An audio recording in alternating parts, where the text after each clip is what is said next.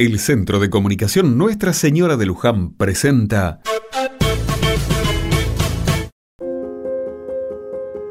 Otra mirada. Hoy cuando iba al trabajo me puse a mirar la cara de la gente.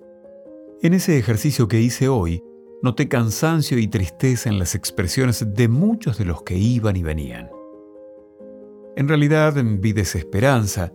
Está difícil la vida, ¿no? Cuesta llegar a fin de mes y cubrir los gastos básicos como el de la vivienda o la comida. También cuesta tener un trabajo digno, registrado y que contemple todos los derechos laborales. Más tarde, cuando miraba en la tele a un grupo de personas que cortaban la calle como forma de protesta, ellos estaban enojados. Los que querían pasar también todo era un gran malestar. Supongo que a nadie le gusta estar horas frente al rayo del sol, la lluvia o el frío en actitud de protesta. También entiendo a ese que se enoja frente al corte. A lo mejor, eso provoca que llegue tarde al trabajo o a un control de salud.